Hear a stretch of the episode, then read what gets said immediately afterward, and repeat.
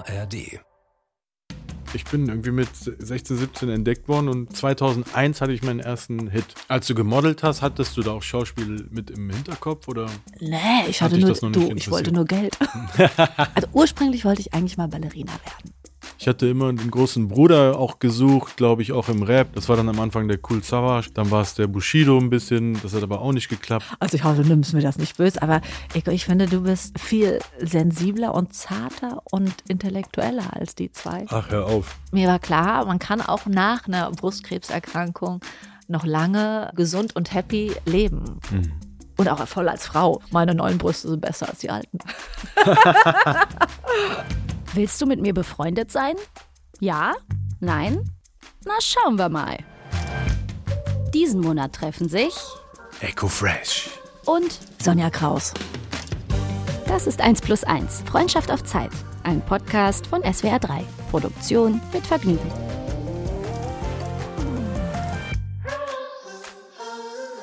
Triggerwarnung. In dieser Folge geht es unter anderem um Suizid. Falls das bei dir negative Erinnerungen wecken kann, überleg dir, ob du das wirklich hören möchtest. Unsere neuen Freundschaftskandidatinnen sind da. Sie ist eine Fernsehikone der 2000er und 2010er Jahre, spielte dann eine Internatsrektorin und erhielt für ihren mutigen öffentlichen Umgang mit ihrer Brustkrebsdiagnose 2022 den Katharina-Zell-Preis. Außerdem schrieb sie Bücher über die drei größten Baustellen in ihrem Leben: den Mann, den Körper und das Baby und verriet darin unter anderem Schönheits- und Verführungsgeheimnisse, für die wir uns natürlich auch brennend interessieren. Wenn sich die beiden schon kennen, dann wahrscheinlich von der VOG-WM. Er ist Musiker, Schauspieler und wohl der erste Mensch der Welt, der durch einen Scheibenwischer noch berühmter wurde. Aber gehen wir back zu dem Anfang. Er ist einer der prägenden Figuren des Deutschraps als Interpret und Ghostwriter für einige der größten Hits verantwortlich, brachte nach eigenen Angaben Cool Savage den Doppelreim bei und entdeckte und oder förderte mindestens drei der erfolgreichsten Rapper des Landes. Außerdem ist er bekennender Wrestling-Fan und hat sogar einen eigenen Artikel in der Wrestling-Datenbank Cage Match. Einen Monat verbringen diese beiden nun im Zweierwok unter den Podcasts, um vor unser aller Ohren beste Freundinnen zu werden. So oder so heißt es auch dieses Mal 1 plus 1 back am Block in die weite Welt, Mann. Cool. Cool, Dankeschön. Das war so random teilweise, aber irgendwie auch erfrischend. Oh Mann. Geht's dir gut? Ja, mir geht's gut. Ich weiß was, ich weiß gar nicht. Nennen dich deine Freunde auch Eko? Ja. Also das ist das ist ganz legitim der Name, äh, der dich immer überall begleitet, ohne Fresh allerdings. Ja, genau. Also eigentlich heiße ich äh, Ekrem. Ne? Das ist so der ursprüngliche Name. Und die Verniedlichung im Türkischen ist immer mit O. In Deutschland ist das ja meistens mit I. Ne? Also wenn ich Eckhard heißen würde, würde man wahrscheinlich Ecki sagen. Ne? Aber dadurch, dass ich Ekrem heiße, hat mich meine Mutter schon früher immer Echo genannt. Ja, und das ist dann irgendwie immer so geblieben. Also Echo. Ähm, nicht Eko, sondern Echo. Eko. Also um das ganz korrekt zu sagen. Und das Fresh kam dann Fresh dazu. Genau, das war damals noch voll der coole Beiname, als ich anfing zu rappen. Das war ja in der Dinosaurierzeit, ja. Äh, ja, heute wird man das wahrscheinlich, keine Ahnung, was sagt man heute? Lit oder ich hab keine Ahnung, was sagen die heute? Ich habe keine Oh, Ahnung. ich kenne nur Cringe, Digger und whatever. So, von meinen. Wie geht's dir? Mir geht's super. Vielen, vielen Dank. Ich freue mich, dass ich mit dir Zeit verbringen kann und ich mit meiner Rasselbande zu Hause. Ähm, ja, Dito. Und äh, Sonja Kraus ist, das ist dein richtiger Name, das ist kein Künstlername. Also da hätte ich mir was, hör mal, da hätte ich mir aber was Schöneres ausgesucht. Was Wirklich. denn? das ist doch Ähm, schön. Sonja Simonetti. Ja, vielleicht heirate ich den dann.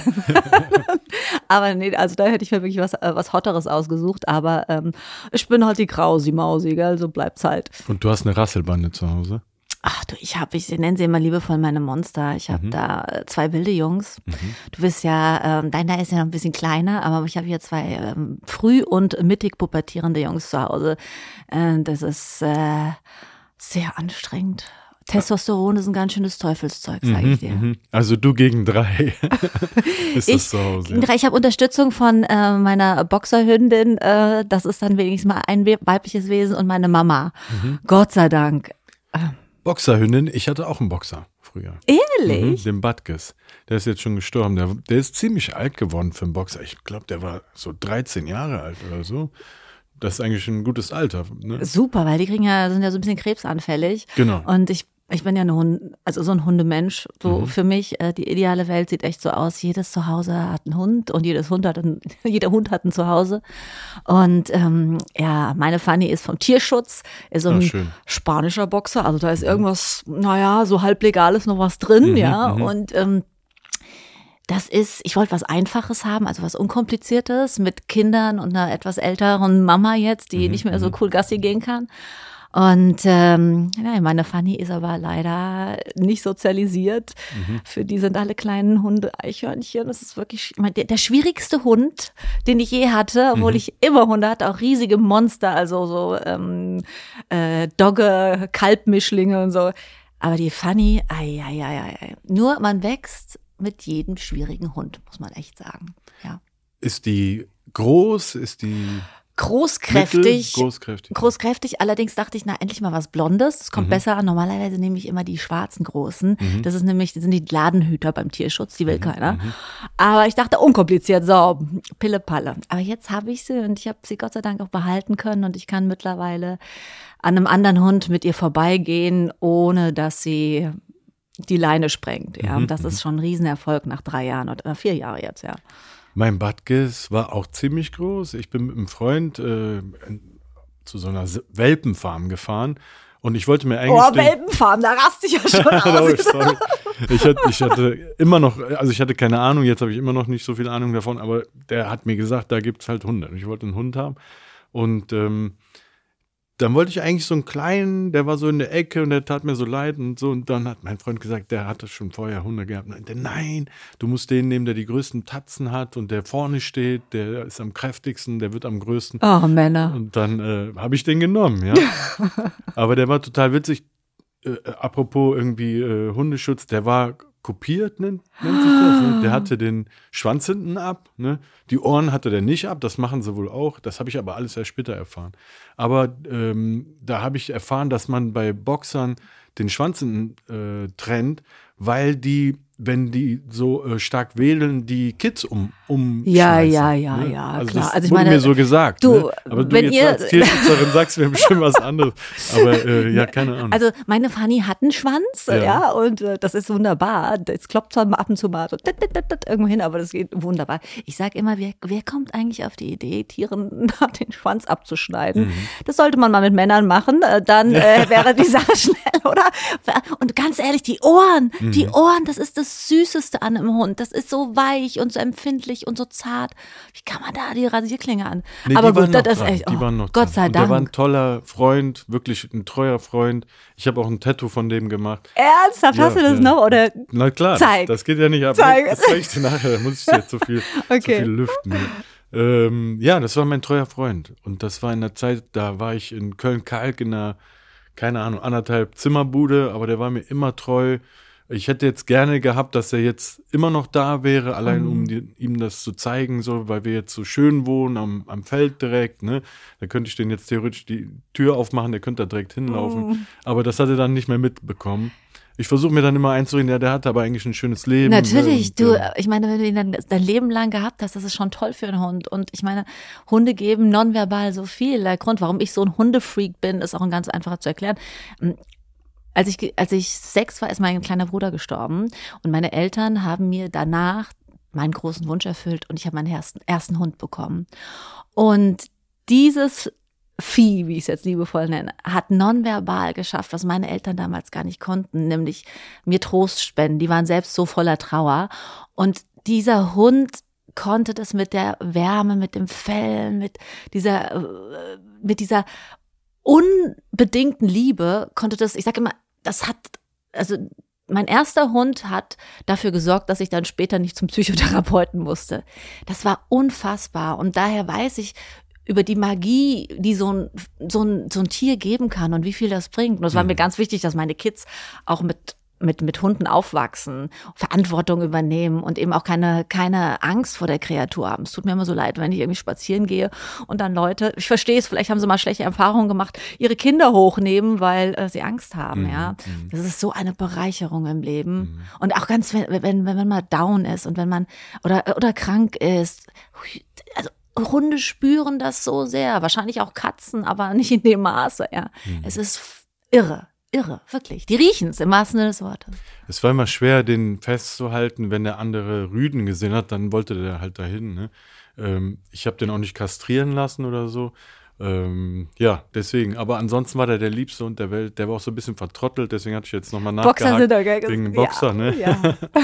der war so süß einfach und so cool. Ich werde mich immer aber, je, aber, jetzt hast du keinen Hund? Nee, ich verbiete das äh, zu Hause. Warum? Weil meine Frau und mein Sohn, immer wenn die einen Hund im Fernsehen sehen, machen die so, oh, und dann gucken die zu mir so und ich sage so, nein. Ja, aber, aber warum, wenn du jetzt so schön wohnst? Ja, aber weißt, wir haben viel zu tun. Meine Frau hat auch viel zu tun und ähm, ich bin schon froh, dass wir irgendwie die Work-Life-Balance okay, so hinkriegen. Ja, das ist aber auch vernünftig. Weißt du, das ist das ist super vernünftig, weil ähm, wenn du nicht die Kapazitäten zeitlich hast, ja. Du kannst eine ganz kleine Wohnung haben, aber wenn du viel Zeit hast, ja. dann äh, funktioniert das.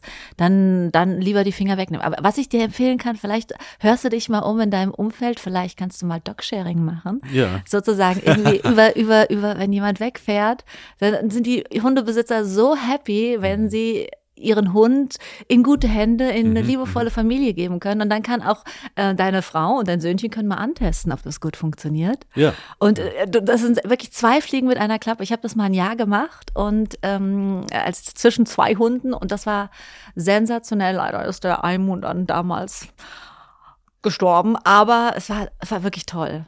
Und es funktioniert auch gut mit, mit, mit einem Hund. Der ist dankbar dafür. Der fühlt sich dann immer wieder König, wenn er zu euch kommt, weil, mhm. yay, was Neues, ja. Und äh, das, ist, das ist toll. Und alle sind, es gibt nur Gewinner dabei. Ich kenne auch noch die Zeit, wenn man halt weg musste oder wenn wir beide mal weg mussten, zu recherchieren, dass man weg kann überhaupt. Ne? Meistens waren das dann die Schwiegereltern, die haben den mhm. netterweise genommen, obwohl der eigentlich wirklich ein großes Tier oder Viech war, ne? was du, wie, wie du das bezeichnet hast es ist wirklich so, das kann ja nicht jeder so handeln von heute nee, auf morgen. Klar. Ne? Muss man ja erstmal wissen, wie man, wie man da äh, drauf reagiert, ne? wenn, er, wenn er so ist oder wenn er so ist.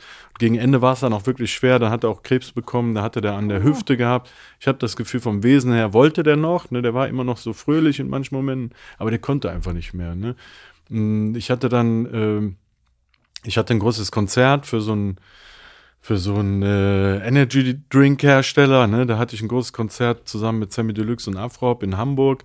Und das war schon so, wir hatten damals eine Wohnung, ähm, das hat, die hatte nur ein paar Stufen, die war im, äh, im Erdgeschoss, da waren nur ein paar Stufen, da musste immer meine Frau den da runterheben und der war total schwer. Ja, ne? klar. Und mhm. der konnte schon quasi nicht mehr alleine laufen.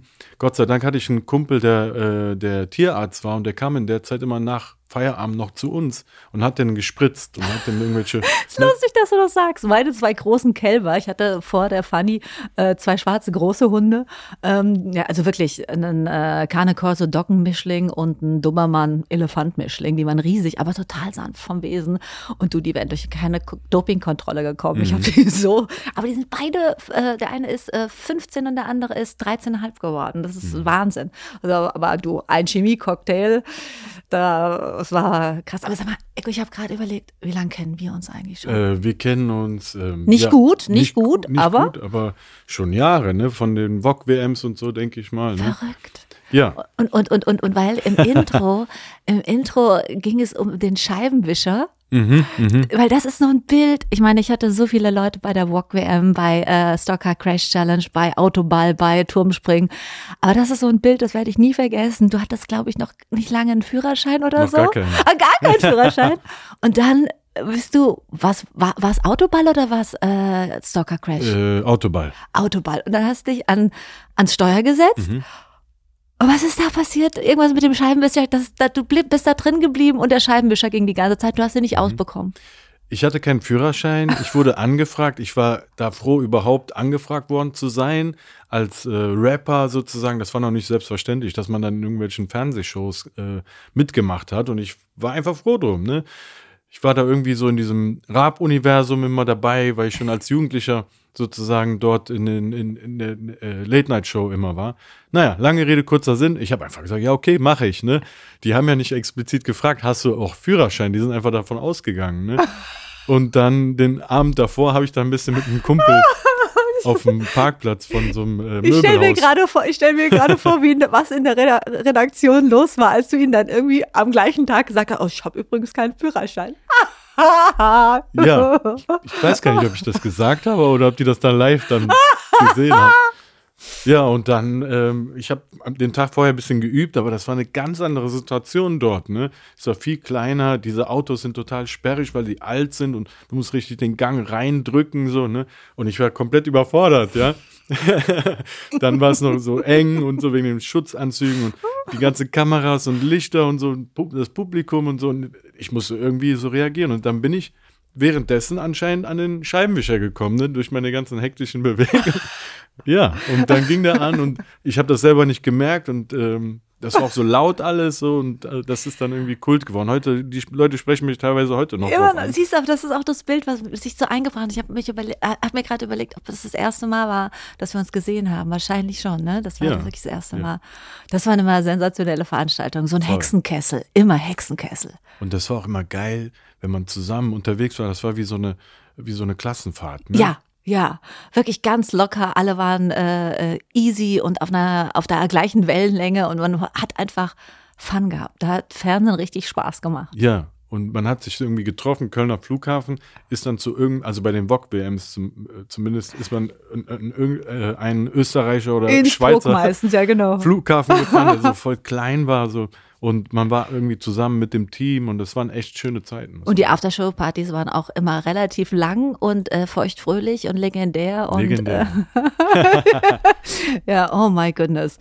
Ja, das waren äh, wilde Zeiten. Ich habe immer noch ein paar Kumpels von da. Ne? Ich bin ja gefühlt da, wie gesagt, groß geworden in diesen Hallen da in, in Köln-Mühlheim. Und ich, da gibt es ja immer noch welche, die da nach wie vor arbeiten. Oder mit dem Ali, der, äh, ich weiß nicht, Der der, Ali! der will, dass ich, der ist immer so, so Oh Gott, ja, genau. anonym, Psst, ne? Das, also sagen wir jetzt nicht, wer das ist. Das Der- ist ein, ein Security, der sehr nah ähm, äh, an uns allen war. sagen wir es mal so. genau. Den ja. sehe ich immer noch ab und zu. Ne? Oh, Wenn sag ich ihm mal liebe Grüße. Habe, ich grüße mal von dir. Du, ich sag dir eins, Ali, der Ali hat mir mal den Popo gerettet. Mhm, so. mhm. Äh, das war äh, Parallelslalom irgendwas. Und Mhm. Ali, muss man sagen, für alle, die das natürlich jetzt nicht wissen, Ali ist, äh, glaube ich, ein Kopf kleiner als ich. Ähm, sieht ja nach nicht viel aus, aber war, glaube ich, in der Türkei mal bei irgendeiner Spezialeinheit. Mhm, Und ich, hab- ich, ne, man hat ja so irgendwie den Schubladendenken im Kopf und denkt so, okay, was ist mit dem? Äh, Der ist also jetzt hier 1A oberster äh, Security und beschützt ähm, den ganz großen Boss, ja. Und dann äh, haben, war, war dieser Parallelslalom in irgendwo in einem Winter, Wintersportort und die, die Zuschauer, ein Teil der Zuschauer waren seit nachmittags am Mhm, Gib dir, mhm, wirklich. mhm. Also hochprozentig, das ist Quack Mhm. Und ganz klar, eine Gruppe war da mm, randalemäßig unterwegs und die haben sich wirklich dann angefangen, vor unserer Absperrung zu prügeln in Mhm. einem großen Pulk. Gleichzeitig äh, hatten wir irgendwelche Flitzer, die dann über die Piste liefen. Mhm. Und dann sagte damals der Stefan nämlich so, Ali, du bleibst hier bei der Sonja und passt da auf. Mhm. Und irgendwann stand der Ali auf den Heuballen, auf dieser Absperrung und divte in dieses, in diesen Pulk rein. Und das war dann wie im Comic. Mhm. Wie bei Obelix. Da flogen, also es war, ich, die Kinnlage lade, äh, hing mir am Bauchnabel. Unfassbar. Dieser zarte, zartgliedrige Mensch, der dann aber so loslegte und dann für Ordnung sorgte. Und dann war da unten Ruhe im Karton. Ja, der ist der absolute Hammer. Der ist Knaller. äh, Legende, der Mann. Und der hat auch diesen ganz bekannten Flitzer, den die jetzt nachgestellt haben in, in der ähm, in dem äh, Rerun jetzt von, den, von diesen ganzen Sachen. Ne? Die haben jetzt ja nochmal Autoball gemacht. Und da haben die den Flitzer sozusagen nachgestellt. Dann äh, flitzte da einer drüber, der nackt war. Und ähm, wo, was aber geplant war, ne? Der hat dann so ein Schild in der Hand, irgendwie nächste Folge, Montag oder ich habe keine Ahnung, ne? Aber den originalen Flitzer, den habe ich gesehen, den hat der weggepackt, ne? In Sekunden, ne? Äh, hat den erstmal mit so einem Football-Spear genommen und äh, der war sofort weg. Der, ähm, ja, der hat da keine Freude dran gehabt, glaube ich, an der Entscheidung. War es Ali und Attila? Wie ist der andere? Ich weiß es nicht. Warte mal. Oder was der? Ähm, Mehmet? Ich weiß es nicht mehr. Wie, er- Es gab mit auch einen, Breiten. äh, es gab auch einen spanischen Kollegen, der steht auch, glaube ich, äh, nach wie vor dort. Ähm, ja, also ich weiß Egal. gar nicht, ob die Aber alle wollen. Die jetzt- sind ja nicht, genau, genau. keine Wir öffentlichen quatschen hier- Menschen. Ne? Ich will, ich will die hier nicht Wir schweifen sagen, ab, ne? wir schweifen, aber lustig. Aber Wenn- das zeigt sag wie ihm lange liebe wir uns Grüße. kennen. Mach sag ich, liebe mach ich, Grüße. mach. Irgendwann wurde ich besser in diesen Dingen und habe gesehen, ah, okay, das ist ja eigentlich eine Entertainment-Show. Ne? Am Anfang war ich viel zu sehr mit der Aufgabe an sich beschäftigt. Aber dann, des, deswegen, da, wenn ich an dich denke, denke ich eigentlich immer an die Situation, dass wir da oben an diesem äh, Start stehen, ne? Eigentlich ja Okay. total steif sind ne?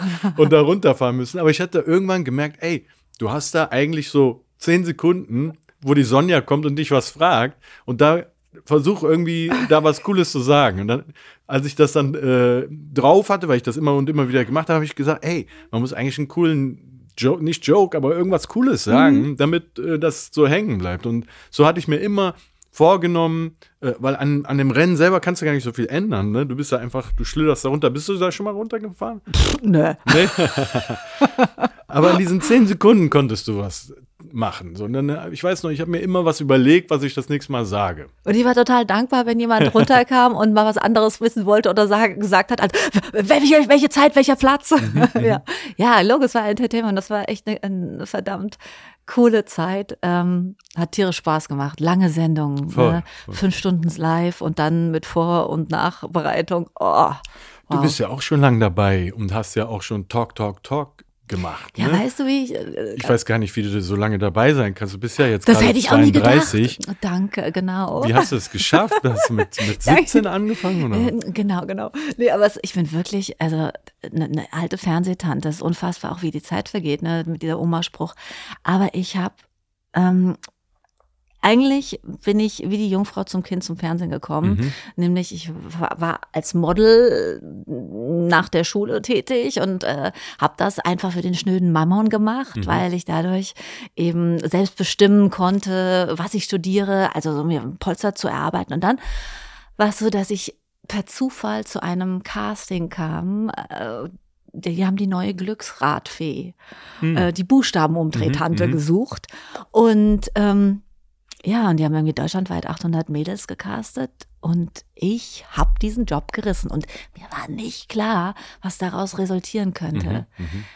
Denn ich habe nur mal gesehen, 60 Arbeitstage im Jahr in Deutschland und 60 Arbeitstage ganz sicher. Mhm, Ja, mhm. ding, ding, ding, ding, ding, ding. Also ich hab, war da sehr ähm, ökonomisch versiert äh, unterwegs.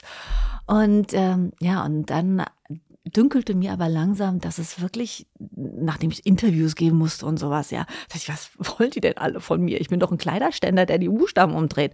Aber nein, das Interesse war so, war so groß, dass ich dachte, okay, jetzt, ähm, ja, Mikrofon und äh, jede Atempause von meinem meinem Moderator nutzen, was zu sagen. Ja, und dann tatsächlich kam eben Pro 7. Da habe ich, glaube ich, erstmal äh, Fort Boyard gemacht. Mhm. Kannst du dich daran Ja, erinnern? da sind die in einem Schloss. Und, Genau, in so einem Vor mitten im, im Atlantik. Das habe ich zuerst gemacht. Und dann kam 2000, Glücksrad war 8, äh, warte mal, 98, im letzten Jahrtausend, im letzten Jahrtausend, Leute, im letzten Jahrtausend. Äh, Und dann kam ähm, eben Talk, Talk, Talk im Jahr 2000. Und das habe ich ja ewig gemacht. Und dann irgendwann gingen uns halt die Talkshows aus. Die das sind Format einfach. war geil. Man hat das geliebt. Weißt du warum? Weil man hat ja eigentlich diese Shows nur geguckt, um dann einen zu erwischen oder eine, die so voll skurril ist oder so. Ne? Und du hattest das ja da zusammen- Komprimiert. im Zusammenschnitt. Ja, Den konnte man- Sirup. ne? Ja, es hat auch so viel Spaß gemacht. Wir haben das, wir, wir konnten da frei walten und schalten Mhm. und äh, es hat so Spaß gemacht, da das auch immer so ein bisschen durch den Kakao zu ziehen, ohne bösartig da zu werden. Und ähm, politisch vielleicht nicht ganz korrekt Mhm, oder mhm. pädagogisch. Ne? Ich habe viel äh, viel dafür einstecken müssen, aber wem erzähle ich das, ja? Ja. Mhm. Äh, Und ähm, aber es hat tierisch Spaß gemacht. Und das Lustige, weißt du was? Zurück zu den Ufern. Ich habe gerade ähm, die zweite Staffel Glücksrad äh, gedreht Ach cool. als Moderatorin. Also Cool. sozusagen, ich bin wieder zurückgegangen, aber nicht an die Wand. Das Mhm. mache ich, also wir wechseln uns ab, zusammen mit dem Guido Kanz. Mhm. Ach cool. Ja, und ähm, das ist wirklich Verrückt. Und manchmal dreht der Guido dann die. Ja, ja so soll das Guido. auch sein. Du hast es ja selber gesagt. Ich meine, das ist ja alles nur so, ein, so eine Momentaufnahme der Gesellschaft. Ob das Mhm. jetzt da Talk, Talk, Talk war oder dass eben äh, eine Frau, die äh, Buchstaben Buchstaben umdreht oder halt ein alter Rap vom Frühjahr. Das, das ist ja wie die Gesellschaft damals Absolut, war. ja. Ne? Und das ist ja die Frage, jeder hat eine Vergangenheit, aber nicht jeder hat eine Zukunft, nicht jeder weiß, was er dann draus macht oder lernt dann was draus und macht es dann anders Ja. sozusagen. Ne? Und finde ich cool, dass das, ähm, auf welchen Sender ist das? Äh, RTL 2, ja. total erstaunlich, Ah, krass. aber es ist wirklich diese Retrowelle, heile Welt, Mhm. äh, das jetzt also wirklich, dass die Leute, so Familienfernsehen, ja, Mhm. man kann mitraten, man lernt noch vielleicht ein bisschen was dabei, die Kinder lernen das ABC, ähm, man guckt das zusammen, so heile Schön. Welt und die Leute freuen sich, das zu sehen, das ist auch schön und Wa- ja, heute wäre es natürlich nicht gegangen, dass da nur die, die Tusnelda da an der Wand rum, ist ja auch richtig so. absolut richtig. War das, äh, war bei Talk, Talk, Talk nicht immer das Girl, you know it's true? Olli, War, war ja. das nicht Milli Vanilli? Oder? das war, nee, das war schon Olli P. ah, der Ja, hatte eine der- neue Version Der hat doch, gehabt. der hat doch damit, ich, warte, wie war das? Genau. Ähm, Olli hat damals mit dem ähm, Remake hat er ähm, Nummer eins gemacht. Wow, okay. Ja, und Milli Vanilli hat es äh, im Original in den 80ern, oder war das schon 90er, 90er, glaube ich. Äh, Milli Vanilli war Ende 80er, Anfang Äh, 90er. genau. Aber das Lied war wahrscheinlich- Ende Genau, 80er. die haben, die haben gar nicht eins gemacht, aber Olli dann in dem, in dem Remake hat natürlich vielleicht Talk, Talk, Talk auch ein bisschen geholfen dabei. Ja, Olli ist äh, der Knaller. Oh, Ich so ein Schatz, den. ich auch. Ich bin immer noch sehr, sehr down mit dem. Wir machen viele Sachen zusammen. Cooler Typ. Und ja, das Lied habe ich immer im Kopf, wenn ich an dich denke. So denke ich mir, ey, cool. Das ist doch die von Girl, you know it's true. Ich bin auch größer Milli Vanilli-Fan. Warum? Ich habe jetzt letztens da, äh, da so eine Doku drüber gesehen. Und dann hat das, äh, ich fand das Geschichte, so oder? krass, so eine, so eine geile, so ein Gleichnis fürs Leben, für diese Branche Ja. eigentlich. Ne? Ja. Da kann man so viel draus ziehen aus dieser Geschichte eigentlich. Ne? Auch aus einer traurigen Geschichte, aber irgendwie auch einer witzigen. Das hat so viele Facetten. Und weißt du was, ich bin mir hundertprozentig sicher, dass es ganz viele Milli Vanillis gegeben hat in der, in der, in der Musikgeschichte. Ja. Also sozusagen irgendwelche Hotte äh, Jungs oder Mädels, die äh, Lip-Singing gemacht haben und äh, aber keinen Ton richtig rausbringen. Voll. Wie ich zum Beispiel. Ja. Ich, also meine Mutter hat immer zu mir gesagt, wenn du singst, wird die Milch sauer. und wenn das die Mama sagt, kannst du dir ja vorstellen. Verstehe.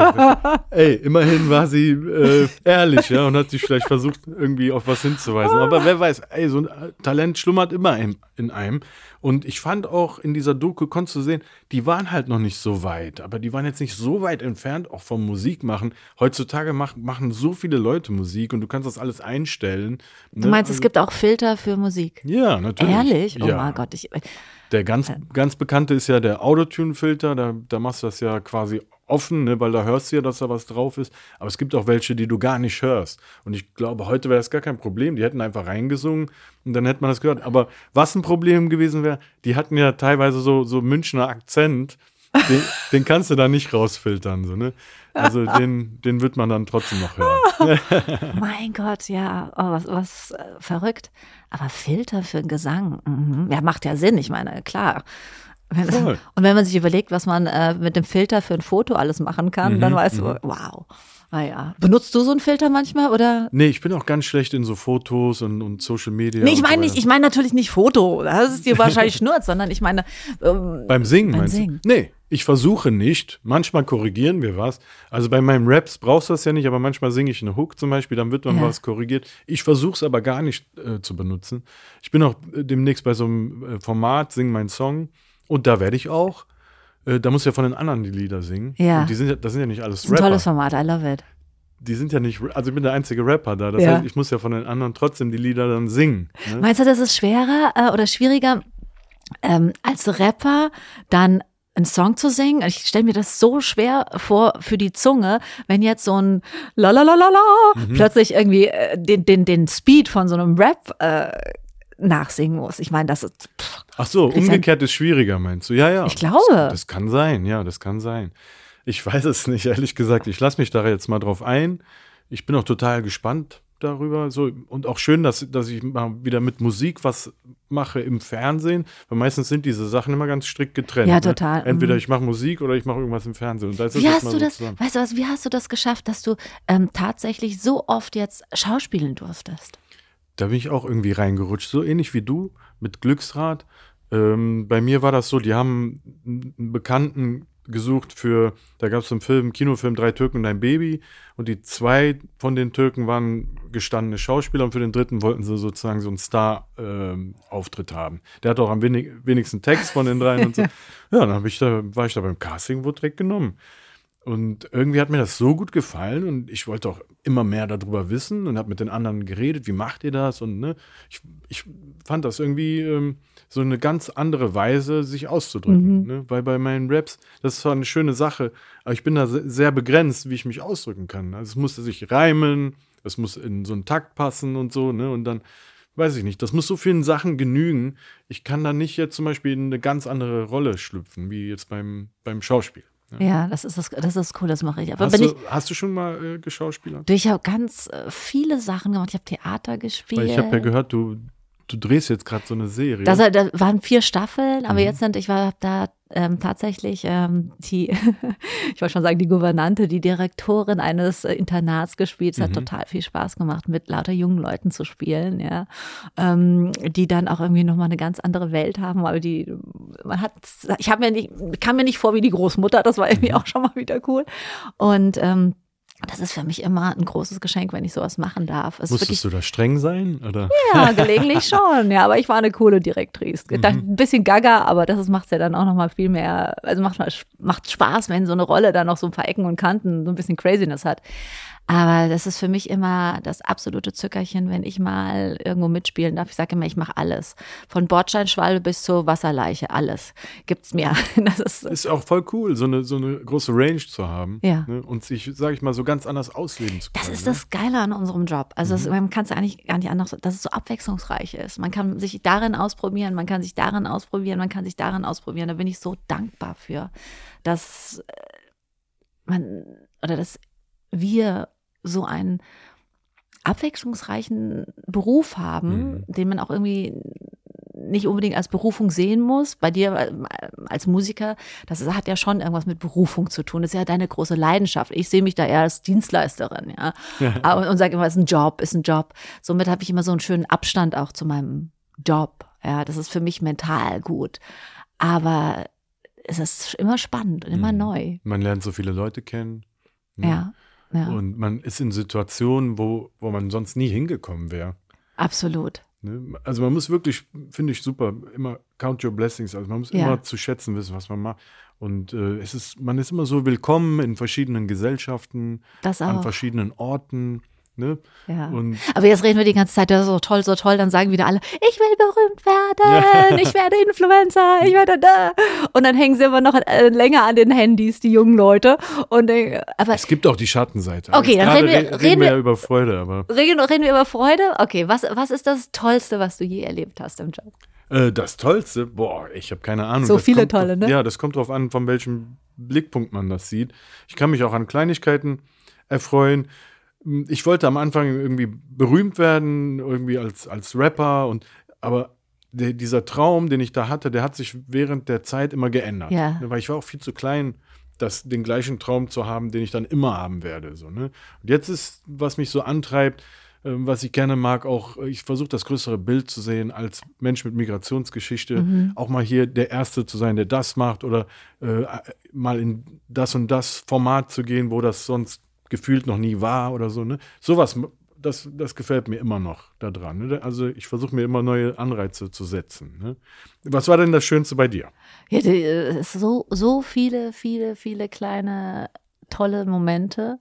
Es sind immer die Menschen, mhm. mit denen man zusammenarbeiten darf, weil wenn das ein, eine gute Crew ist, dann fühlt sich Arbeiten niemals an wie Arbeiten. Ja. Dann ist es einfach, du, du hängst ab und machst irgendwas zusammen. Und das sind die schönsten Momente. Und wenn ich jetzt so sage, jetzt was beruflich mich am, also am aufregendsten, was ich jemals gemacht habe, ist, glaube ich, wirklich, dass ich auf ähm, im English, English Theater in mhm. Frankfurt wow. ähm, habe ich eine Hauptrolle spielen dürfen in einem Zwei-Personen-Stück, einem Einakter, wow. eine Stunde 45. Und das war so die größte ähm, auch intellektuelle Herausforderung, weil erstmal so 40, 42 Seiten Text. Ganz schön viel Text, ja, wollte ich gerade sagen. Genau, wenn du dann nur zwei Leute hast und das Ganze dann auch noch, weil das im Jahr 1942 gespielt hat, ähm, hieß A. Picasso und ich habe eine Nazi- ähm, also eine, eine, eine Gestapo-Agentin gespielt. Und Wow, ähm, Sonja, was, was geht, Alter? Das ist ja mega. Ja, ja, aber äh, und das war, das war dann auch noch die, weißt du, ich, ich kann sehr gut Englisch, Mhm. äh, aber eben American English. Ja, So. Und dann äh, kam dann der Regisseur, das werde ich nie vergessen, wo ich dachte, oh, Krausi, hast du ja echt viel aufgehalst. Hoffentlich äh, geht es, hoffentlich schaffst du das. Und dann sagte dann der, der äh, Regisseur aus London, ne, And please, my dear, get rid of the American accent.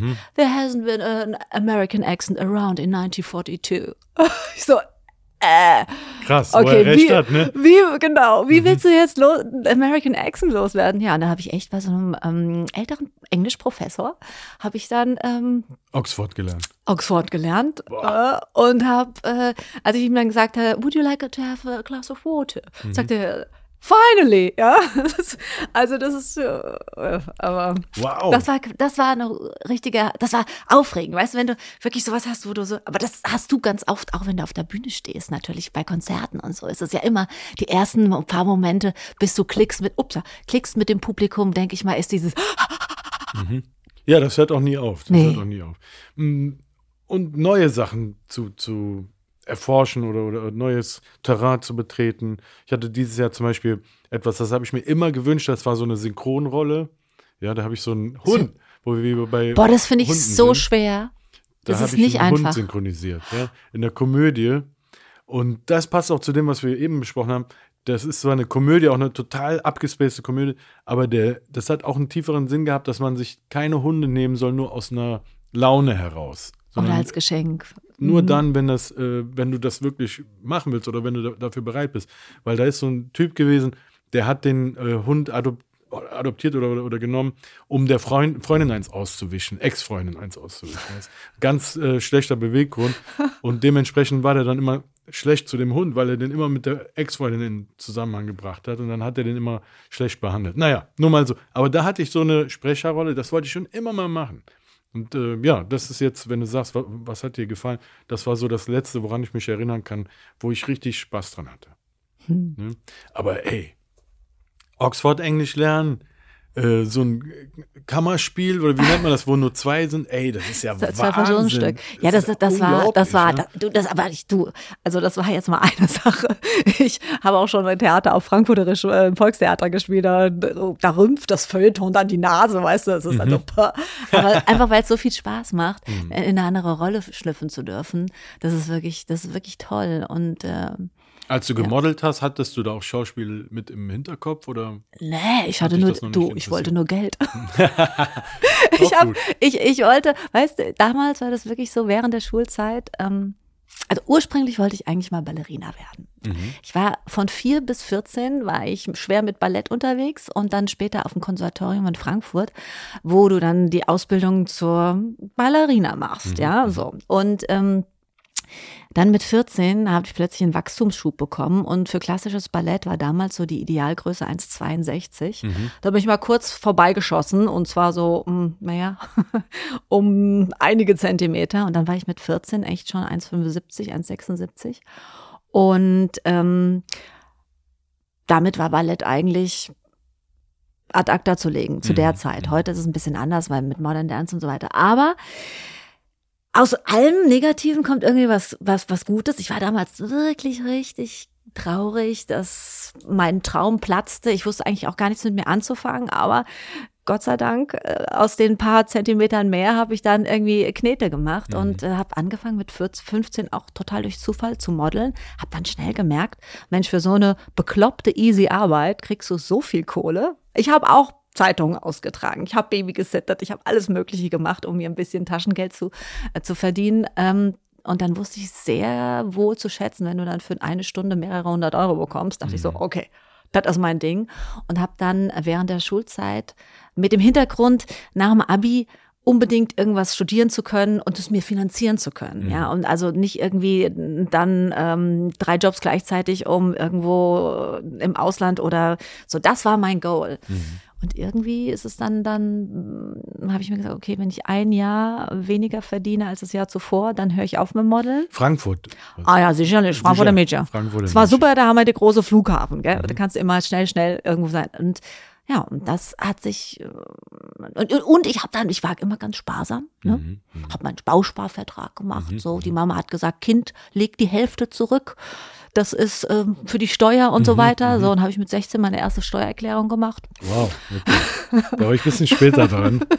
Ja, aber ich meine, das muss man, Gott sei Dank hat meine Mama mir das gesagt, ne? Weil ich meine, wenn du so jung Knete verdienst, ich weiß nicht, wie es bei dir war, dann ist natürlich, äh, denkst du, okay, was reinkommt, kannst du auch wieder raushauen. Mhm, Und mhm. äh, so war ich dann sehr sparsam, ja. Ja, krass. Und am Ende dann Method Acting und irgendwie hier, keine Ahnung, Nee, Arthouse-mäßiges äh, Nee, Theater hier nee, nee, ist nee. Wahnsinn.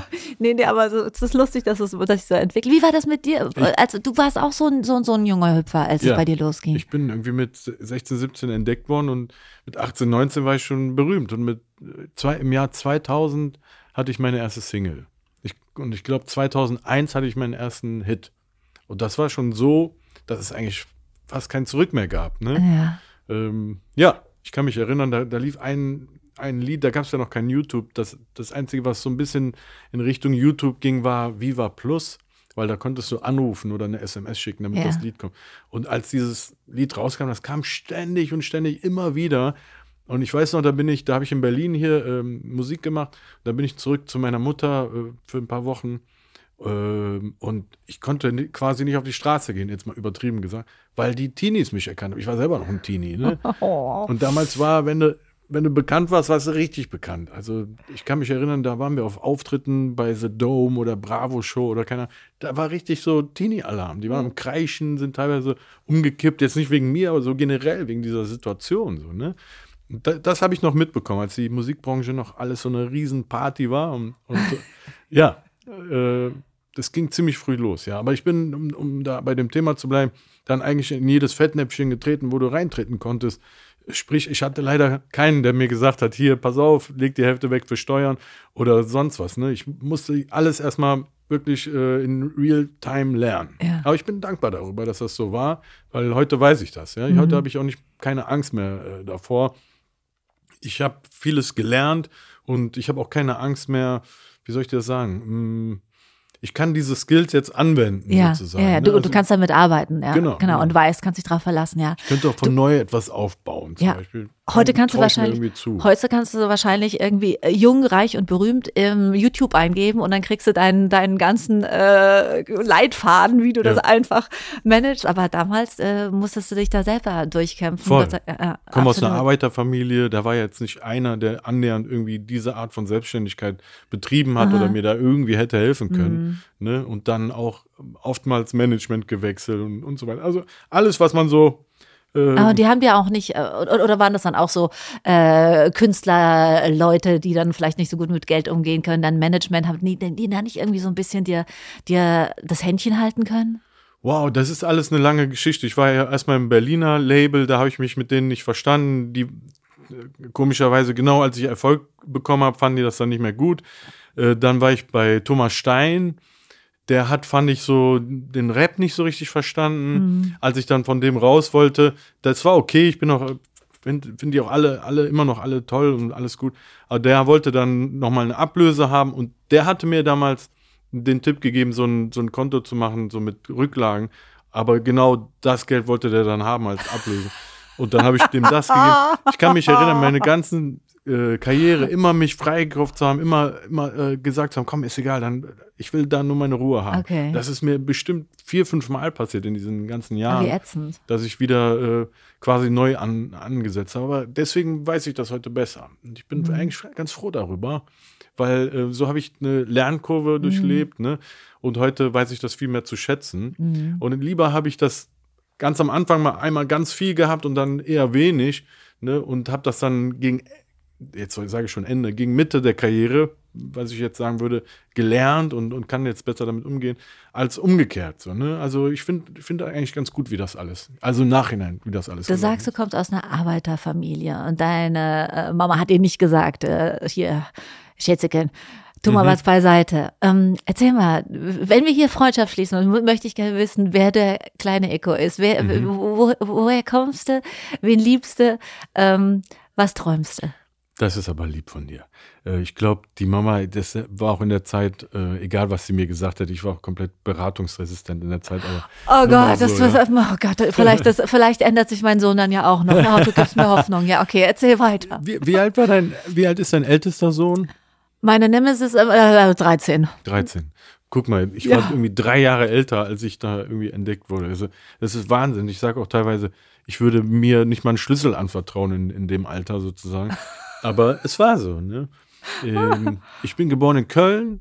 Meine Eltern haben sich ziemlich früh getrennt und bin dann mit meiner Mutter nach Mönchengladbach gezogen, weil sie dort Familie hatte und eine Schwester hatte, die auch schwanger war in dem Alter. Hast du noch Geschwister? Nee, und nur den Cousin, der so alt ist wie ich. Okay. Also ja. Mit dem bin ich quasi groß geworden. Ansonsten habe ich keine Geschwister. Und ja, eigentlich war ich ein ganz aufgeweckter Junge, bin auch aufs Gymnasium gegangen, aber als der Rap in mein Leben kam, da habe ich nichts anderes mehr wissen wollen und da ging auch meine schulischen Leistungen runter. Aber ich wurde ziemlich früh entdeckt und hatte ein Leben, das war damals noch nicht selbstverständlich. Ne? Wenn du Was hat deine Mama dazu gesagt? Ja, im Nachhinein muss ich sagen, dafür, dass, dass es jetzt eine türkische Frau aus den 90ern, wenn du jetzt da zurückdenkst, war die sehr offen dafür. Ne? Hat mich cool. auch irgendwie das machen lassen. Die hat nicht verstanden, wovon ich da geredet habe, ne? von Tupac Shakur oder sonst was. Ah, Tupac, und, du, also ich, sag ich gleich was das. Ach ja. Hm? Nee, aber die hat gemerkt, dass ich dafür brenne. So, ne? Und ich hatte aber auch ziemlich früh Feedback bekommen, muss ich dir sagen. Ich war meiner Zeit voraus. Heute gibt es ja ganz viele, die das schon ziemlich mhm. früh können, in jungen Jahren können. Aber das war damals nicht so. Ich habe immer gehört, wenn ich irgendwo gerappt habe, ah ja, okay, ja, du bist gut. Wie alt bist du? 16, 16, okay. Ja. Also ich war anscheinend meiner Zeit voraus. Ich habe mich aber auch mit nichts anderem beschäftigt. Als ich das einmal, das war wie meine große Liebe, als ich das einmal gehört habe, das hat mich so begeistert. Ich habe all mein Taschengeld immer für Platten ausgegeben, habe das gehört, wie die das machen. Ja. Ne, du bist, kannst gut Englisch. Wie die die äh, Wörter setzen. Und ich habe das Irre. mir wirklich ja. aufgeschrieben, wie die das sozusagen äh, anwenden, die Sprache. Ne? Ja. Also das, das, Spiel mit der Sprache ist das, was du mhm. so faszinierend findest am Rap, würdest ja. du es so sagen? Ja, voll. Ja, man kann natürlich auch, du sagst, das ist immer so ein Spiegelbild der, der Geschichte oder der, der, der, der Zeit, äh, der Epoche. Mhm. Also gerade Tupac, ich, ich bin immer kurz, ich bin so ein Mamakind, vielleicht habe mhm. ich das richtig so rausgehört. Du auch so ein bisschen, ja, wenn du voll, alleine mit deiner Mama, ja.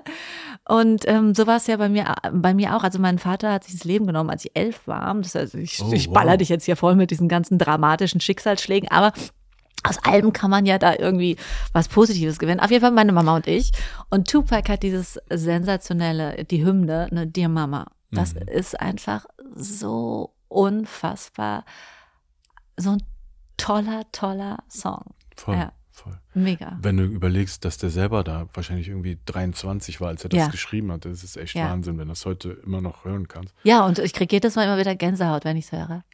Und ähm, boah, nur weil du es jetzt selber angesprochen hast, das mit deinem Bruder war davor oder? Ja, das war davor und ich meine, das ist auch so ein bisschen wahrscheinlich hängt damit zusammen, mhm. dass es hört sich jetzt ganz seltsam an, aber weißt du, ich, ich sage immer, Diamanten werden unter Druck äh, kommen zustande. Und ich habe aus diesen zwei Schicksalsschlägen in meiner frühesten Kindheit habe ich so viel mitgenommen, mhm. ja, weil du lernst dann einfach auch so Dinge wie echte von unechten Problemen zu unterscheiden. Du lernst, mhm. was wirklich wichtig ist. Du möchtest deiner Mama ähm, deine Mama irgendwie unterstützen und keinen Kummer bereiten. Also sie sagt immer, Pubertät hattest du nicht, ja, weil äh, irgendwie war ich easy peasy mit ihr. Ich habe ganz früh Verantwortung auch übernommen für mich selbst. Und man kann ein bisschen sagen, ohne dass ich das Böse meine, dass dann in dem Moment mit elf, als mein Vater ähm, eben Suizid ähm, begangen hat, dass ich in dem Moment, glaube ich, erwachsen wurde. Ja, Heftig. Ah, ja, du, es, es, gibt so viel schlimmere Schicksale, ja. Ich meine, ich bin, hatte eine schöne Kindheit bis dato, ja, aber ähm, das ist natürlich auch immer so ein bisschen, ein bisschen belastend damals gewesen, weil du musst dich immer erklären, wenn du, dein Vater an einem Herzinfarkt gestorben ist, kannst du sagen, ja, mein Papa hat einen Herzinfarkt und alle sagen, es tut mir so leid. Aber du kannst natürlich in dem Alter schlecht jedem irgendwie ins Gesicht sagen, ja, mein Vater hat sich im Treppenhaus aufgehängt. Mhm. Äh, und sofort kommen zehn weitere Fragen, wieso denn, warum denn und wie, wie, so. Das willst du in dem Moment gar nicht, ja. Deswegen habe ich das immer so ein bisschen vor mir hergeschoben. Aber irgendwann dann mit so 18, 19 konnte ich dann auch sagen, ja, so war es, so ist ist es und ähm, ja. Aber äh, deshalb denke ich mal, dieser, diesem Umstand, ohne Vater aufzuwachsen, ja, ähm, nur mit einer Mutter, hat mich war nicht unbedingt so schlecht, mhm. weil ich dadurch immer so diese, diese männliche, dieser der, der, der, die klassische Männerrolle, ne? Mhm. Beschützer, der Mann im Haus, ähm, äh, Ernährer und äh, Versorger. Gab es bei mir nicht. Mhm. Ja, also ich war diejenige, die alles Technische bei uns zu Hause geregelt hat. Ähm, ernährt hat uns meine Mutter. Dann ab 15 habe ich von meiner Mutter kein Geld mehr genommen, sondern eben selbst verdient. Und ähm, ja, und auch so die, die, ich konnte alles mit meiner Mutter besprechen und es hat mir keiner gesagt, das machst du nicht. Mhm. Oder so von wegen, ich, das war gut für mich. Das war für, gut für mich als Mädchen, als Frau, mhm. weil ich dadurch radikal ähm, emanzipiert aufgewachsen bin und ähm, ja auch sehr feministisch. Mhm. Ja. Krass. Ja. Ey, siehst du, man weiß nie, wofür es gut ist. Ja. Also, also hat sich so stimmt. Natürlich wäre ich gerne auch mit dem Papa aufgewachsen. Ja, aber nein, es wäre eine andere, es wäre anders das, gewesen. Ja, es wäre anders gewesen als Junge, gerade in dem, in dem, in dem Alter. Mhm. Ja. Und denkst du, dass das mit dir auch was gemacht hat, warum du beispielsweise die Öffentlichkeit gesucht hast oder warum du, ich habe keine Ahnung, also nee, das, so, das, das, das eigentlich nicht, nicht den Psychologen raushängen. Weißt du, nee, weißt du was, was, was wirklich war? Wir mussten damals, als mein Vater, als ich das Leben genommen habe, mussten wir ähm, unser Häuschen verkaufen. Mhm. Ja, wir hatten ein Reihenhäuschen in Frankfurt und das ist ganz hart für, für ein Kind, wenn du gleichzeitig den Vater und das Zuhause verlierst. Mhm. Mhm. Und das war der Beginn meiner Leidenschaft für Häuser. Mhm. Und mein großes Ziel war, meiner Mama irgendwann wieder ein Häuschen zu kaufen. Die war Lehrerin, hat Gott sei Dank uns mit dem ihrem Gehalt immer über Wasser gehalten. Ja, also von daher, das war toll. Ähm, ja, und deswegen habe ich dann immer fleißig, ich war immer fleißig, fleißig, fleißig, habe dann eben auch gespart, sodass ich mir tatsächlich von meinem eigenen ermodelten Geld mit 23 ein Eigenheim meiner Mama und mir in Frankfurt kaufen konnte. Wow. Ja, mit 23. Mit 23. Okay. Aber da war ich auch kurz vor der Pleite, sage ich dir.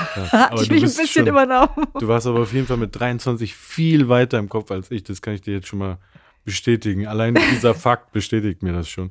Wenn ich mir von meinem ersten Plattengeld hier in Berlin eine Wohnung geholt hätte, oh, in das wäre so gut gewesen, oder? Ja, das wäre wahrscheinlich oh. besser gewesen, als das für irgendwie für so coole Klamotten oder so auszugeben. Aber ich war im Kopf noch lange nicht so weit wie du da. Ja, Wahnsinn. Echt. Ja, aber Respekt. ich, ich habe das immer an Kolleginnen gesehen, die dann irgendwie äh, ein paar tausend Mark für irgendwelche Täschchen hingelegt haben und so mhm. weiter. Und ich dachte, okay, also ich habe immer nur in Garagentoren, in, äh, in Türen, in Fenstern gerechnet, mhm, ja, mhm. und äh, habe wow. wirklich, ich habe dann Bücher gelesen über Baufinanzierung und so, konnte mir auch, Krass. aber das war mein Goal. und das, das ist wirklich, das, das ist, glaube ich, eines der wirtschaftlich, also äh, essentiellsten ähm, Zukunft, also zukünftigen Weichenstellungen, die ich aus diesem Verlust von Heim und Papa mhm. damals genau. Stimmt, das könnte damit zusammenhängen. Mhm. Ne? Ja, krass. Ja, weil irgendwas muss das ja mit einem Menschen machen. Ich glaube, ich habe das eben angesprochen, weil ich denke, dass und unser Vater, also mein Vater hat mich, so, äh, hat uns so verlassen. Also der ist jetzt, äh, äh, der hat jetzt keinen Selbstmord begangen, aber ist, ist äh, abgehauen sozusagen. Und ich habe das Gefühl, wenn ich mich jetzt im Nachhinein so psychologisch irgendwie äh, analysiere, wahrscheinlich hat das was damit zu tun gehabt, dass ich, ähm, ne, dass ich dann äh, anfing Musik zu machen oder, oder versucht habe, mich zu zeigen und diese Bestätigung gesucht habe okay. anscheinend in meinem Leben. Ne? Also ich glaube zumindest, dass das wahrscheinlich was damit zu tun hat. Wie alt warst du, als dein Vater euch verlassen Da war ich ganz klein. Okay, also nicht, du hast keine Erinnerung jetzt mehr an trautes Familienleben, nee. Mama, Papa, Kind. Okay. Nee, der hat mich ab und zu abgeholt, aber. Du wusstest, dass dein Papa? Uh Ja, ja, ja, ja, klar. Ähm, aber so sporadisch, halt so, wann er, wann er mal konnte. So, also nicht wirklich regelmäßig, aber ab und zu. Da ging der mit mir dann ins Kino und so. Da habe ich auch immer Filme geliebt. Meine Mutter hat mir auch mal gesagt, dass ich ganz früh, als ich ganz klein war, immer zu ihr gesagt hätte, ich will Schauspieler werden. Hm. Ne? Also ich habe Filme immer geliebt. Das war immer so eine Magic, fand ich so. Ne? Das hat mich immer fasziniert. Ja, und ansonsten ähm, ich habe das Gefühl, dass das was damit zu tun hat, aber keine Ahnung. Ich bin jetzt kein Psychologe, aber ja, aber krass, dass du so schon so weit in deinem Leben warst und äh, ja, damit war ich, da war ich gerade mal, da war ich Mitte 30, als ich diese Sachen wusste, die du schon mit Anfang 20 wusstest. Ja, aber Also ich hatte meine Respekt. wilde Phase davor. Also von daher, die heißen Techno-Zeiten in Frankfurt, da glaub mir, da habe ich mich ausgetobt. Verstehe. Und, aber hast du noch Kontakt zu deinem Vater? Lebt der noch? Ja, ja, schon. Jetzt ein bisschen mehr wieder. Ähm, der ist ja, äh, der war dann lange Zeit in der Türkei, da war der Journalist und ist dann irgendwann wieder zurückgekommen und ist jetzt in, äh, in der Nähe- von Bonn. Aber eigentlich so die ganze Zeit, wo ich anfing, Echo Fresh zu sein, bis, bis jetzt vor fünf, sechs Jahren, äh, hatte ich eigentlich äh, fast gar keinen Kontakt zu dem. So. Ah. Und das ist ja schon äh, krass, weil das ein ganz großer Bestandteil ist von dem, was mich irgendwie Ja, klar, äh, definiert. Ne? ja. Das ist ja irgendwie voll mit mir als Person zusammengewachsen. Ne? Und man sucht wahrscheinlich dann auch gerade, wenn man als Junge, wenn du, wenn der Vater nicht da ist, denkst du natürlich auch immer du, so als Leitbild. Wer ist, wer, wer ist deine, dein Leitbild? Woran orientierst du dich? Ne? Voll, voll. Ähm, Ich hatte immer den großen Bruder auch gesucht, glaube ich, auch im Rap. Das war dann am Anfang der Cool Savage, das hat aber dann nicht geklappt. Dann war es der Bushido ein bisschen, das hat aber auch nicht geklappt, weil es ist auch immer so, wenn du dasselbe eigentlich willst, ne, Ja. wie der, der dir vorgesetzt ist, da kommt es immer zu Konflikten. Ne? Ich will meinen das jetzt auch gar nicht als Vorwurf, aber das war eigentlich von vornherein klar, dass das nicht, nicht klappen wird, weil beide irgendwie dasselbe wollen. So, ne? Und ja, Ja. ich finde auch, du wirst also, also vom Typ her natürlich äh, Image-Sache. Also ich hoffe, du nimmst mir das nicht böse, aber ich, ich finde, du bist viel sensibler und zarter und intellektueller als die zwei. ach, hör auf. Nein, nein, also ich meine, äh, ins- nee, nee, nee, nee, nicht in Teufelsküche. ja, nein, aber weißt du was? Männer denken immer, dass es das, das, ne, nicht zart, nicht emotional, nicht, dass das was Schlechtes ist, aber das, das ist total ansprechend und ganz, ganz ähm, warm. Und das ist so schön daran. Und ich finde, das ist so eine schöne Kombination, dass Rap auch warm sein kann und dass äh, es halt auch, wenn, wenn die Texte stimmen, weil ganz ehrlich, ich bin kein großer Fan von ähm, I've got bitches around my dick, was meine Kinder die ganze Zeit singen, ja, da könnte ich kotzen. Aber wenn, wenn, wenn, wenn, der Inhalt stimmt, dann ist das halt wirklich Poesie. Ja, Ja? danke, danke, dass du das erstmal so, so schön sagst. Ich glaube, dass du, dass es immer ein Spiegel ist von dir, ne, was du da singst oder rappst, vor allen Dingen, wenn du das selber schreibst und nicht wie Milli Vanilli, so dass du da vorgesetzt kriegst. Und ja, da kannst du eigentlich, ich mache das ja schon lange, ich habe da irgendwie bestimmt 20 Tonträger, ähm, wo du immer dann mit den Jahren merkst, wie sich mein Content ändert und wie das immer näher auch an, an meine Person kommt. So, ne? Ja, und ich glaube, sensibel war ich immer schon, ne? Vielleicht ist das ja auch ein Grund dessen, dass mein Vater nicht da war, ne? dass ich ein bisschen sensibler war, weil ich kein männliches Vorbild sozusagen hatte. Mein Sohn ist auch sensibel. Und das ist so ein, das ist so ein Plus. Manchmal, manchmal denke ich immer so, der muss vielleicht ein bisschen, ähm, aber das ist wahrscheinlich so mein Beschützerinstinkt, der sollte ein bisschen härter sein, weil die Welt so hart ist. Ne? Was sagst du? Also, Du hast das ja schon zweimal erlebt. Also ich habe ein, äh, eine richtige Aufgabe mit meinem Großen. Der ist durchaus sensibel, aber nur, wenn es ihm selber nutzt, sensibel zu sein. Und äh, das ist schon, der lässt sich von niemandem was sagen. Und ähm, der hat wirklich auch ein Problem mit Autoritäten. Hm. Mhm. Das ist schon eine Herausforderung. War das immer so oder liegt es am Alter? Das war seitdem der gepoppt ist. Mhm. Seitdem ist der auf Krawall gewürstet. Das ist auch ganz interessant, weißt du, wenn du Kinder kriegst, dann denkst du immer, ja, also wenn ich ein Kind kriege, dann erziehe ich das so und so und so und so.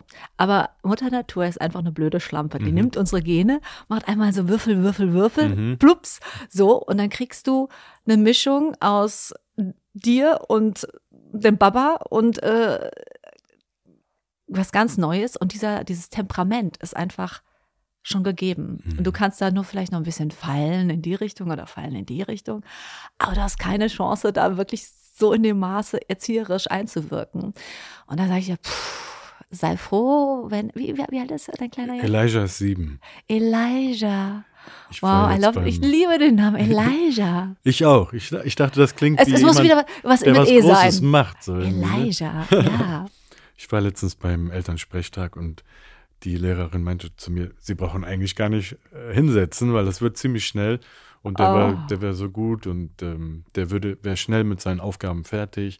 Und dann würde der sich noch die Zeit nehmen, äh, zu helfen. Der wird direkt aufzeigen und fragen, ob der Helferkind sein darf. Und dann würde der den anderen helfen, die noch nicht fertig sind. Wie sensationell Das ist das Gefühl, total- wenn du sowas hörst? Das ist das, ist das Beste, ist oder? das Schönste das auf der Welt, oh, ja.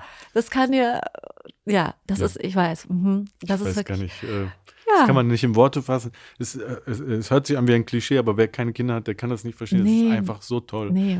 Um, ja, und du bist auf einer Wellenlänge. Ich wusste das gar nicht. So, der merkt so meinen Humor und ich merke seinen Humor. Ich weiß das einfach. Weißt du, wir lachen manchmal über dieselben Sachen, obwohl wir Ah. 30 Jahre auseinander sind Ah. oder mehr. Ne? Ja.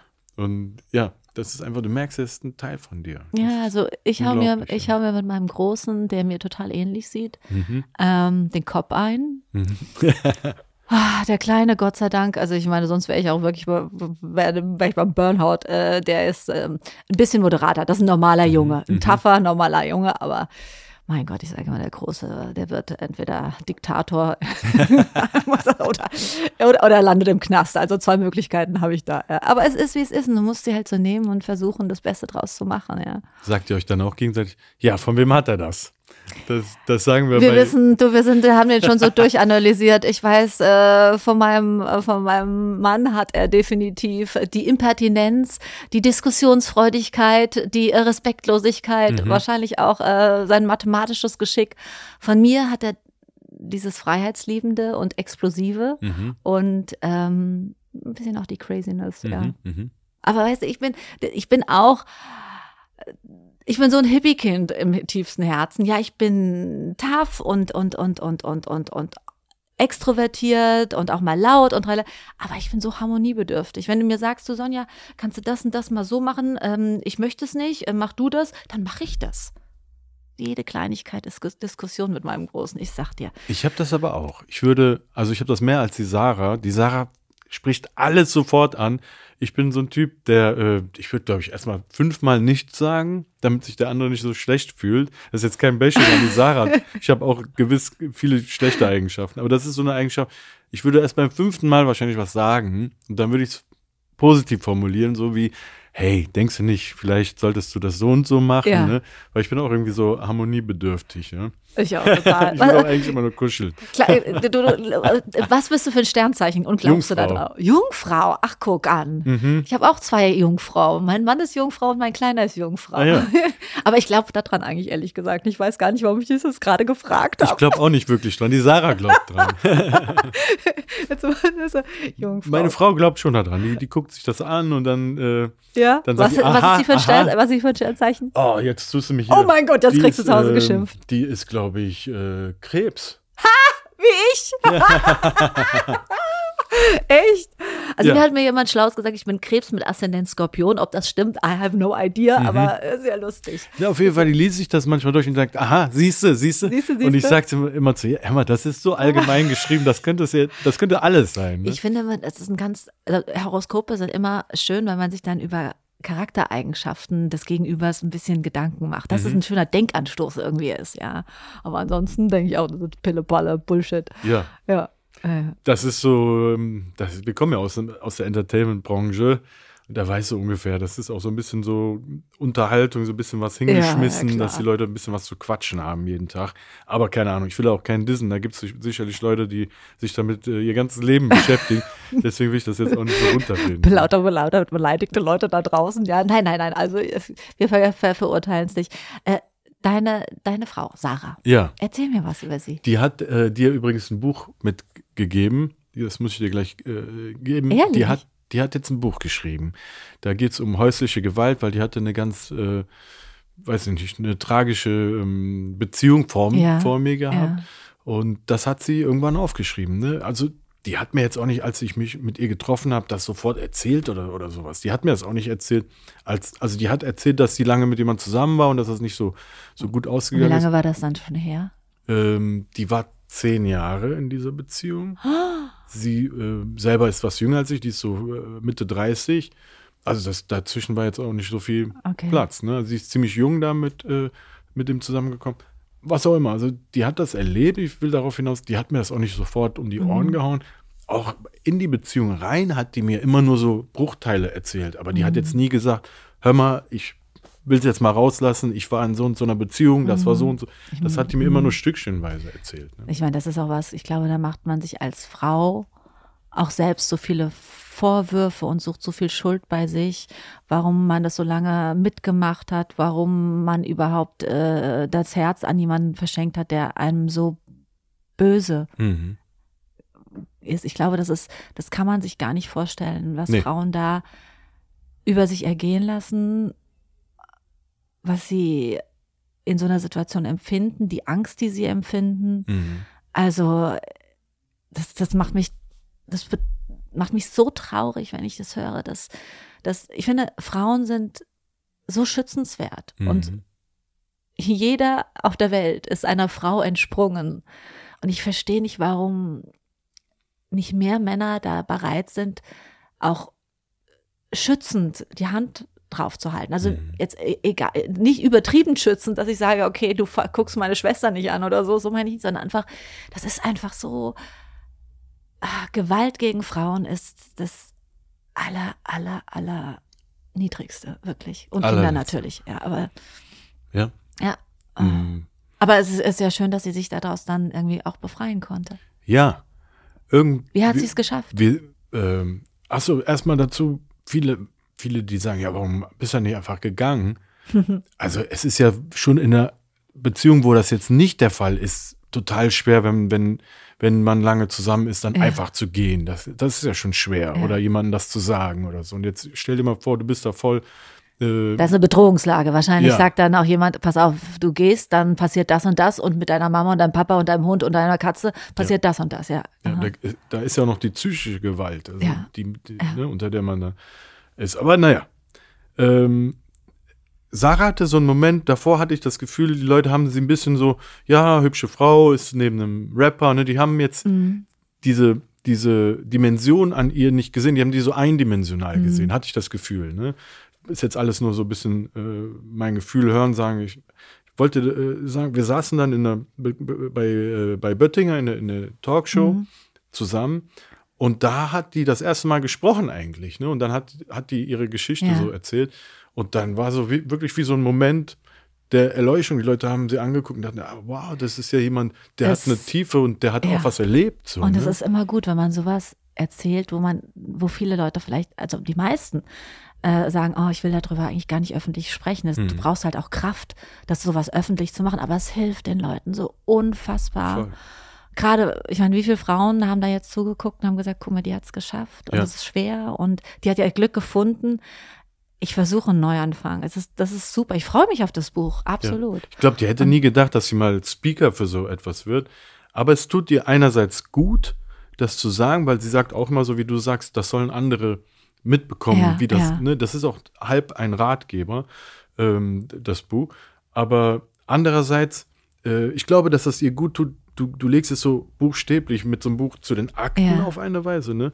Andererseits kriege ich auch als ihr Mann mit, wie das so Triggerpunkte bei ihr manchmal auslöst, ne? mhm. ne? wenn die darüber redet. Mhm. Du bist ja nicht jeden Tag in der Verfassung oder jeden Tag in der Laune, darüber zu reden. Ne? Und mhm. dann stell dir vor, du musst das dann trotzdem sagen, eben wegen diesem Purpose zu sagen, nee, ist egal, ich, ich bin jetzt dafür eine Stimme und ich will das jetzt machen.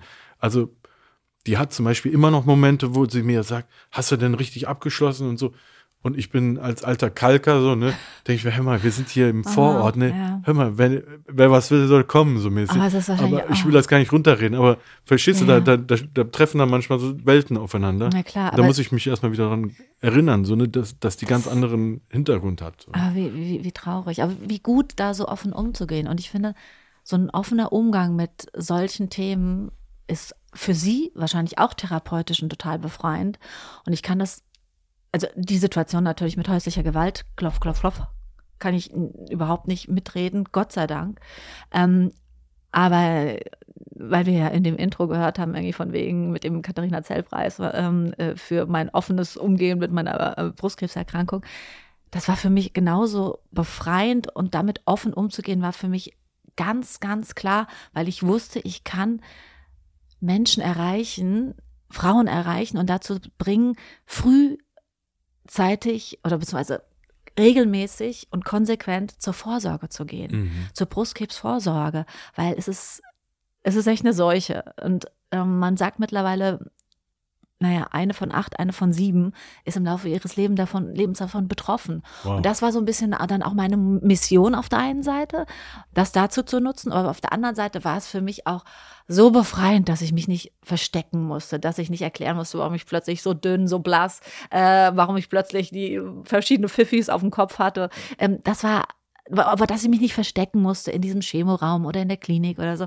das war so befreiend. Und ich kann immer allen sagen, ein offener Umgang mit, mit einer Situation ist so ein bisschen auch den Wind aus den Segeln des Dramas nehmen. Wie, wie hast du dir denn da in so einer Zeit die Leichtigkeit überhaupt bewahrt? Ähm, ich bin ja schon manchmal abgefuckt, wenn ich, sorry, dass ich diese Wörter Ja, benutze, aber wenn mal irgendwas nicht klappt oder so, bin ich ja Du- schon mal einen Tag abgefuckt. Also ich frage ich mich, sage, ich sage dir das auch wieder so ein bisschen. Resilienz ist mein zweiter Vorname und wahrscheinlich aus dieser Geschichte mh, als Kind zwei Todesfälle, frühzeitig wissen, was wirklich endgültig ist und nicht endgültig. Und mir war klar, weil ich sensationelle Frauen in meinem engsten Umfeld habe, die also sechs davon sind von Brustkrebs betroffen und sind schon durch dieses Tal gegangen.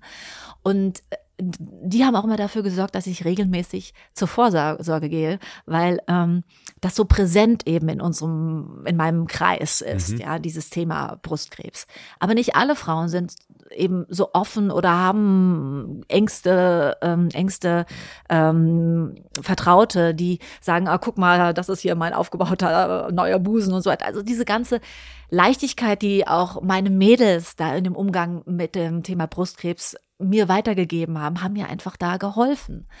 Ich war ganz informiert durch die und wusste, okay, das wird tough, aber Chemo fühlt sich so und so und so an und äh, radikale Mastektomie beider Brüste ist nun mal das, was am radikalsten ist äh, in meiner Situation. Äh, und das hat wirklich viel gebracht und deswegen, das war auch so eine Sache, warum ich darüber so offen gesprochen habe, weil ich wusste von meinen Mädels, das hat mir so viel Kraft gegeben und so viel Mut gemacht.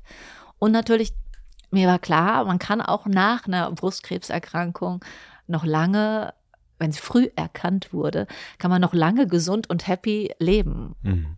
Und auch voll als Frau, ja. Also meine neuen Brüste sind besser als die alten.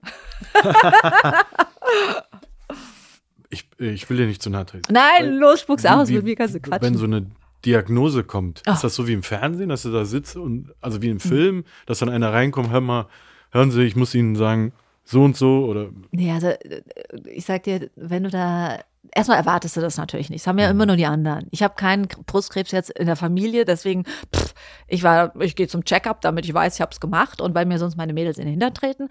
Ähm, und dann hast du dann den Gynäkologen, der im Ultraschall sagt, ah, das würde ich aber mal untersuchen lassen. Du guckst ihm ins Gesicht und kennst diesen Mann schon seit knapp 20 Jahren Mhm. und denkst so, der guckt komisch. hm, okay. Da war ich schon so, ah. Also sagen wir mal so, mein, mein, mein Bauchgefühl Gefühl hat mir schon gesagt, ah. So, und dann gehst du, dann kriegst du dann von einer anderen Stelle dann äh, eine schöne Nadel in die Brust gestochen zur ähm, Gewebsentnahme. Und dann wartest du erstmal, ugh, und das ist das Schlimmste. So, und dann, als der Anruf kam, dass es eben. Ach, du musstest erstmal nach Hause ja, ja, mit ja, dem ja, das, Kopf und dann Nee, ich, ich muss erstmal, er hat dann erstmal angerufen, dass ich schnell irgendwo unterkomme, damit die diese Gewebseinprobe nehmen können. So, und dann gehst du dann da weil am das nächsten schmerzhaft Tag. ist. Oder, Ja, also angenehm ist es nicht, aber mein weil Gott. du warte danach mal. flach liegst sozusagen. Nee, nee, nee, nee, nee. Das habe ich nicht verstanden. Nee, du, du bist beim Gynäkologen, der sagt, Ja. ich sehe da was, und dann schickt er dich zu einer anderen Stelle Ah, okay. am nächsten Jetzt Tag, wenn du. Glück hast. Bei okay. manchen, die haben Weil der das Ja? nicht macht, der hatte ich Nee, dann nee, woanders. nee, okay, jetzt habe ich Und dann verstanden. gehst du da hin und dann kriegst du eben so ähm, eine, eine, eine Nadel in diesen Knoten gesteckt und dann untersuchen die das eben pathologisch, was das für ein Ding ist. Mhm. Und das dauert halt ein bisschen. Ich weiß jetzt gar nicht mehr, wie lange das gedauert hat. Einen Tag, zwei Tage, I don't, weiß ich nicht mehr. Aber ich weiß noch genau den Moment, als ich die, den Anruf von der Professorin dann bekommen habe. Ich stand bei meiner Nachbarin im Garten und die war die Einzige, die Bescheid wusste. Mhm. Ist auch eine Freundin. Und ähm, es klingelte eben und die Diagnose kam und es ist als als würde die Welt stehen bleiben. Mhm. Wirklich, als würde die Zeit wie im Slow-Mo plötzlich im, im Film. Wie vorsichtig sagen die einem das? Ah, die war eigentlich gar nicht jetzt so vorsichtig, da war ich aber auch ganz dankbar drum, weil ich meine, mhm. was sollst du um den heißen Brei rumreden, ja? Sagen die und das so relativ sachlich oder mit Gefühl oder Ja, natürlich immer mit Gefühl. Ja, also ja. ich würde kein Ärzte sind völlig überlastet, wenn das mal so rüberkommt. Ich glaube, dann ist es einfach, weil sie einfach so überlastet sind, aber für mich ich wollte den Fakt wissen, ja mhm. oder nein, ist es was oder ist es nix? Mhm. Ist es so? Und es war eben eine ähm, sehr aggressive Form des Mammakarzinoms, wie ich ihn meine Liebe voll nenne, Karl Arsch, der Knoten. Und als nächstes habe ich dann meiner Freundin ins Gesicht geguckt und ohne dass ich, ich stand weit weg, 20 Meter von ihr entfernt und ihr strömten die Tränen runter, weil sie aus meinem Gesicht natürlich gelesen hat, verdammt, es ist was. Mhm. Aber dann habe, es war für mich dann so 21, 22, 23 und dann bin ich in absoluten Aktionismus verfallen. Dachte mir so, okay, wie geht's jetzt weiter? Ähm, du rufst jetzt erstmal die Claudi, meine Managerin, an. Die weiß, kennt sich gut mit dem Thema aus. Dann, äh, weißt du, und das hat mir aber so geholfen. Ich hatte innerhalb von einer Woche einen Fahrplan. Innerhalb von einer Woche du strukturierst etwas und das gibt dir dann ein bisschen Sicherheit oder ist das immer? Ich finde Unsicherheit, weißt du, wenn ich nicht weiß, wie mhm. du ja und solange du atmest, kannst du auch kämpfen. Mhm. Solange du atmest, ist alles gut. Und so das Gute daran, ah, genau, das ist das Gute. Also es war zwar ein äh, höllisch aggressives, äh, schnell wachsendes Ding, Karl Arsch, aber ähm, klein. Mhm. Und das ist der Grund, warum ich immer sage, unbedingt zu diesen Vorsorgeuntersuchungen gehen. Mhm. Weil, weil Brustkrebs ist eine sehr gut heilbare Krankheit, wenn er früh erkannt wird. Also grundsätzlich Krebs. Ähm, und das ist natürlich, wenn dann noch keine Lymphknoten Knoten befallen sind. Das, dann, dann hast du noch alle Möglichkeiten, ähm, dagegen zu kämpfen. Und deswegen, wann warst denn du das letzte Mal bei der Krebsvorsorge? Ähm, ich bin ja jetzt 40 und ich war tatsächlich, aber das ist jetzt so, ich will jetzt nicht wieder einen Gag machen bei, nach dem Thema. Nein, komm, so eine, natürlich. Ich war jetzt beim Arzt für Männer sozusagen und der hat mich auf, auf Sachen untersucht für 40-Jährige. Was für mich total tragisch war, weil ich äh, gemerkt habe, okay, bin jetzt wirklich erwachsen, erwachsen. Ne? Ich versuche ja immer an der Jugend festzuhalten. Nein, Sonja, du bist eine wunderschöne Frau, eine Kämpferin. Oh ich, ich freue mich, dich jetzt richtig krass kennenzulernen, weil man, man weiß ja nie, man kann den Leuten nicht, wie sagt man, hinter äh, hinter den Kopf gucken oder, oder wie das heißt, ja? was diejenigen alles erlebt haben. Ich wusste hier und da was, aber was du alles schon erlebt hast, ja. Habe ich jetzt zu du, viel gequatscht mit äh, zu offen gewesen und so. und äh, ja, und diese, diese, diese Leichtigkeit, ich weiß, dass es wahrscheinlich nicht so leicht, wie, wie das in dem Wort ist, aber dass du die dir bewahrt hast, ich habe den größten Respekt davor und oh, schön, dass ich das hier mit dir, dass du das hier mit mir geteilt hast. Dankeschön, Dankeschön. Und ich freue mich schon auf unser nächstes Mal. Ja. da musst du mir dann ganz viel erzählen von, äh, was ich noch nicht weiß von dir. Mach ich. Ich danke dir. Ich danke dir. Das, ich kann gar nicht mehr dazu sagen. So, jetzt, ich glaube, wir haben, guck mal, wir haben so viel auf dem Tisch stehen. Mhm. Nüsschen, Träubchen, Kekse. Wir haben nichts angerührt. Wir haben die ganze Zeit nur intensiv gequatscht. Wie schön. Ich nehme so eine kleine Waffel jetzt. Uh, ich nehme Nüsschen. Mhm. Bis zum nächsten Mal. Jo. Mhm.